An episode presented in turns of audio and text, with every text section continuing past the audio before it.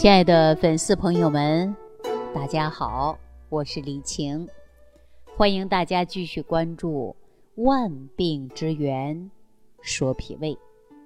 那自从我讲了这档节目以后啊，大家呢可以看到咱们节目的评论区留言啊，就知道脾胃病的粉丝啊还非常非常多。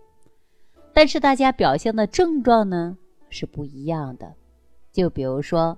有很多人出现了食欲减退，不想吃饭；还有的人呢，莫名其妙的烦躁不安，容易感冒发烧，经常会有口气，啊，肚子呢出现胀胀的，大便有的时候干结，有的时候呢不成形，面色呢是萎黄的，啊，没有精神。那么眼角呢，可能还会有各种斑斑点点。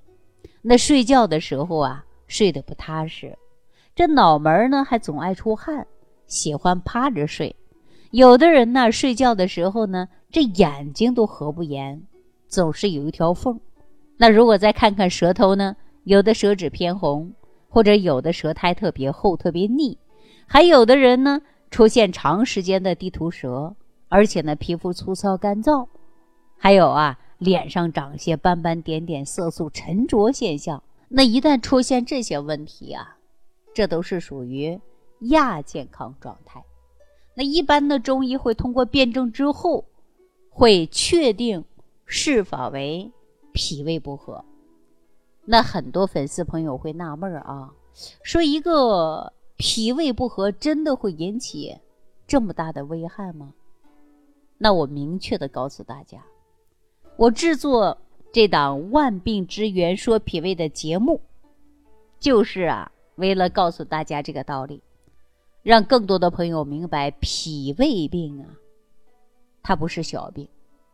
脾胃病呢，需要我们高度重视。可能很多朋友都不知道自己是不是脾胃不好，或者说是否是脾胃虚弱。那在这儿啊，我教大家几个方法，既简单。而且呢，一学就会，那您可以自己在测试，就能知道你的脾胃啊到底是好还是坏。我们说怎么测试啊？第一个就是看舌头，因为我们的脾经是沿着咽喉上来的，并落于舌下。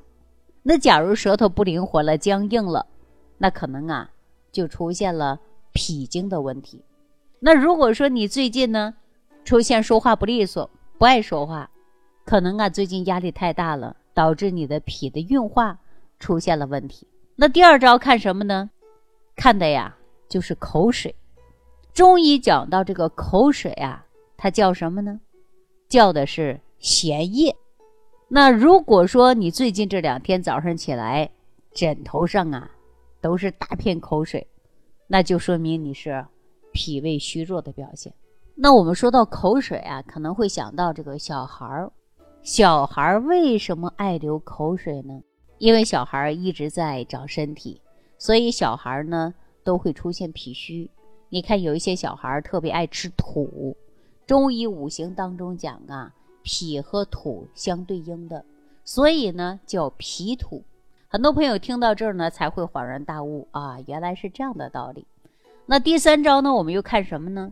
就看人的嘴唇啊，特别是早上起来，脾虚的人呢，早晨起来之后，嘴唇的颜色呢都会比较淡。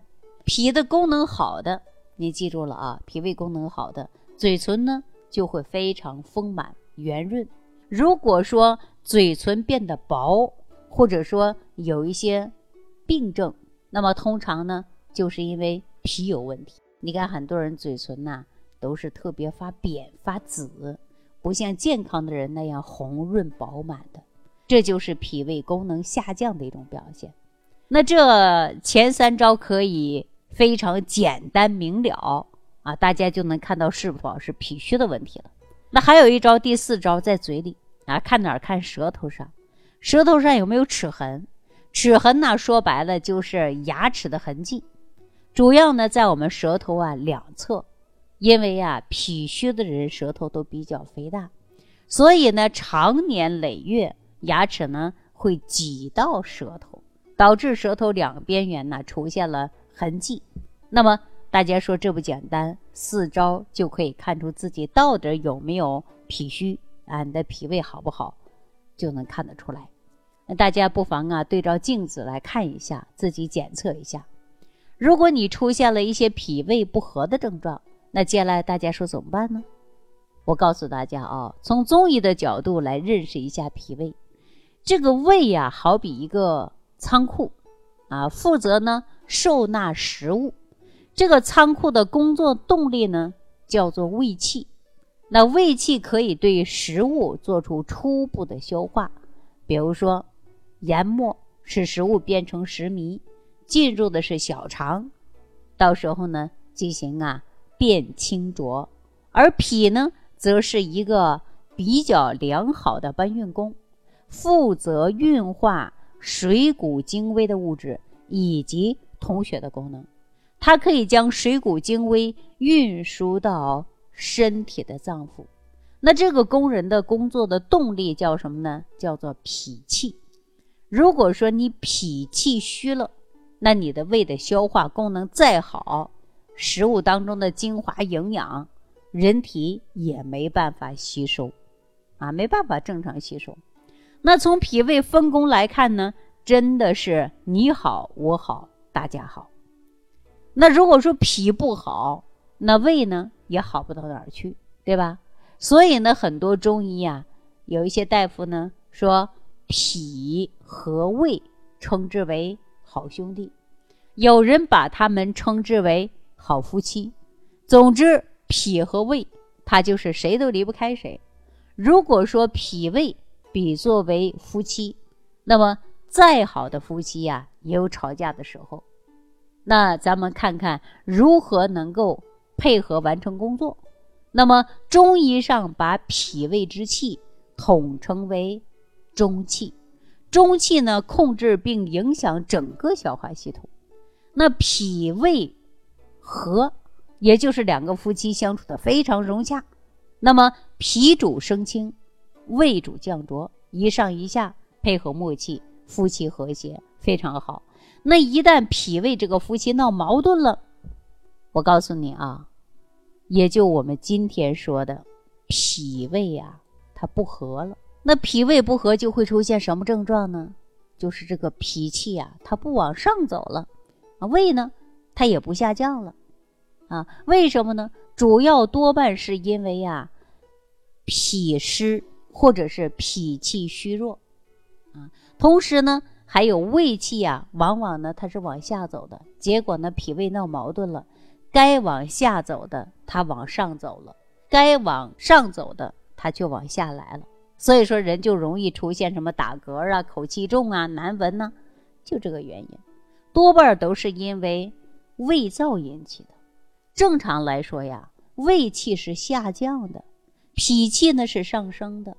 胃气下降，才能够将消化过后的食物糟粕通过幽门输送到小肠；那脾气上升，才能够顺利的将五谷之精微输送到全身各处。如果说脾气不降，或者上逆，或者脾气不升，或者不下了，那么就容易出现呢胃脘胀痛啊、脾满呐、恶心呐、嗳气呀、腹泻呀、便秘呀。脏腑下垂呀，等等。那如果说你出现了脾胃不和，就容易胃胀、胃痛、打嗝、嗳气。那脾胃不和时间一久了，容易出现什么问题啊？告诉大家，就失眠。失眠人就开始焦虑啊，等等的症状非常多。那你想啊，好兄弟或者好夫妻之间的矛盾，关系不好了，谁来帮忙调和这个矛盾呢？中医界的。古圣先贤们为他请来了中草药当中的四位君子，啊，给他们呢来调和。这君子是谁呢？这四位君子分别是茯苓、人参、甘草、白术，由他们四位组成的鼎鼎大名的经典方剂——四君子汤。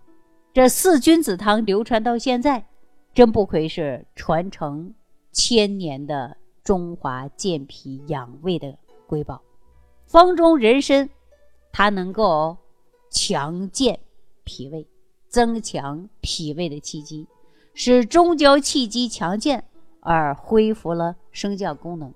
那为君药，白术茯苓除了帮助人参健脾以外，它还有呢燥湿功能，去除脾胃的湿气，使脾胃的气机运化畅通了，没有任何障碍了，从而呢帮助脾胃的气机运行。那两药共为的是臣药，而白术茯苓在中药方剂当中往往呢以对药的形式出现的。那两者结合在一起，增加了健脾养胃的药性。那这四味中药相结合，就能够强健中焦气机，去除中焦淤积和湿气，从而达到改善脾胃气虚的作用。四君子汤虽然是健脾和胃的良方，毕竟是药方，不是谁都能随便用的。如果用的话，一定要找个中医大夫进行辩证之后才用，啊，这样更安全。因为四君子汤的食用呢，它是有禁忌的。就比如说气血旺盛、血压偏高之人就不能用，不合适。那四君子汤呢，具有温燥性质。经常便秘、内热比较大的、容易上火的、长痘的女性呢，就不容易用，最好不用。那四君子汤对肠胃功能不好的人群呢，也不合适。大家来看，通过以上我给大家的讲解，是不是可以说明这脾胃不和，绝对不是一种单一的小病，它会引发很多并发症的疾病。一定要及时检查和治疗。那有朋友说：“李老师，我也是脾胃不和呀。您刚才介绍的四君子汤虽然好，但是有禁忌，我用不了。有没有什么其他的食疗方法、安全的方法、好一点的方法、还简单的方法呢？”那接下来呀，我就给大家整理一套脾胃不和，尤其是脾虚的一个食疗方，叫做什么呢？叫做健脾养胃汤。这个方子啊。它是清朝年间皇太后健脾保胃的专用方子，非常好啊，效果非常非常好。那具体呢有哪一些药材呢？大家记住啊，第一位就是暖胃的肉桂，需要多少克？十克。第二位呢就是淮山药，淮山药主要的功效啊就是补脾养胃、生津益肺，也需要十克。第三位呢？和第四位啊，就是山楂十五克，炙甘草六克。这个山楂呀，它有开胃的功效；甘草呢，又有很好的补脾和胃、益气复脉的功效。